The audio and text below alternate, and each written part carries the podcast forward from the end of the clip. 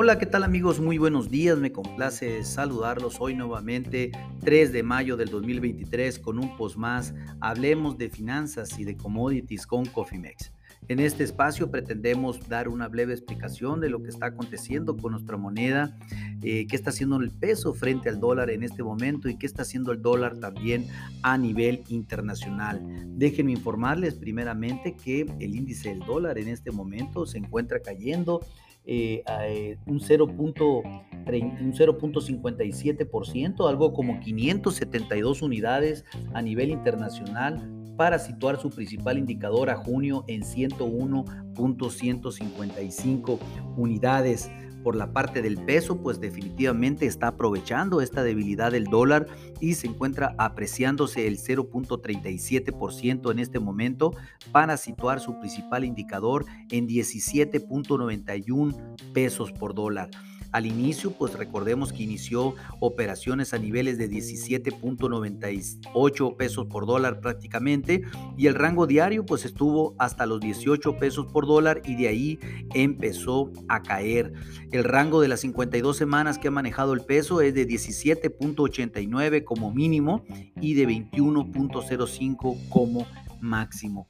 Eh, impresionante lo que hemos estado viendo en esta tranquilidad de nuestra moneda en estas 20 sesiones en donde se ha mantenido en un rango entre los 17.90 hasta los 18.18 eh, pesos por dólar aproximadamente. Ese es el rango tanto de la resistencia como el soporte y pues el peso, a pesar de que el día de ayer eh, eh, logró superar los 18 pesos por dólar, logró cerrar por debajo de los 18 pesos apenas. Eh, pues esto ante las preocupaciones en el entorno, en el techo de deuda de los Estados Unidos y la caída de los precios de las acciones tanto de los bancos regionales también en los Estados Unidos. El día de hoy, pues eh, les, comentamos lo mismo, o sea, el, el efecto que pudiera tener nuestra moneda de una devaluación técnica en el corto plazo va a venir del exterior esto ténganlo en cuenta que nada tiene que ver con México y pues hay que estar preparados porque cualquier evento financiero grande que suceda nos va a venir a afectar fuerte en nuestra moneda. Eh, pues eh, recordemos que también este, en este día tendremos la creación de empleos para los Estados Unidos al mes de abril.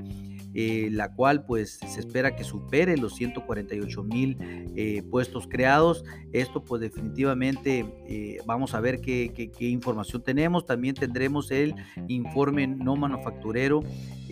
También vamos a platicar un poco más adelante y vamos a ver qué información y con qué nos sale la Fed de los Estados Unidos en su definición de política monetaria al mediodía prácticamente pues hay mucha información que va a salir el día de hoy y que el peso pues definitivamente va a moverse conforme se vayan saliendo estos datos. Se espera una sesión volátil sin ninguna duda eh, para nuestro tipo de cambio en gran medida porque se puede interpretar el mercado acerca del futuro de la política monetaria. Sin embargo, pues antes de cualquier decisión que podamos ver, nuestro peso se está apreciando. Esa es una buena señal.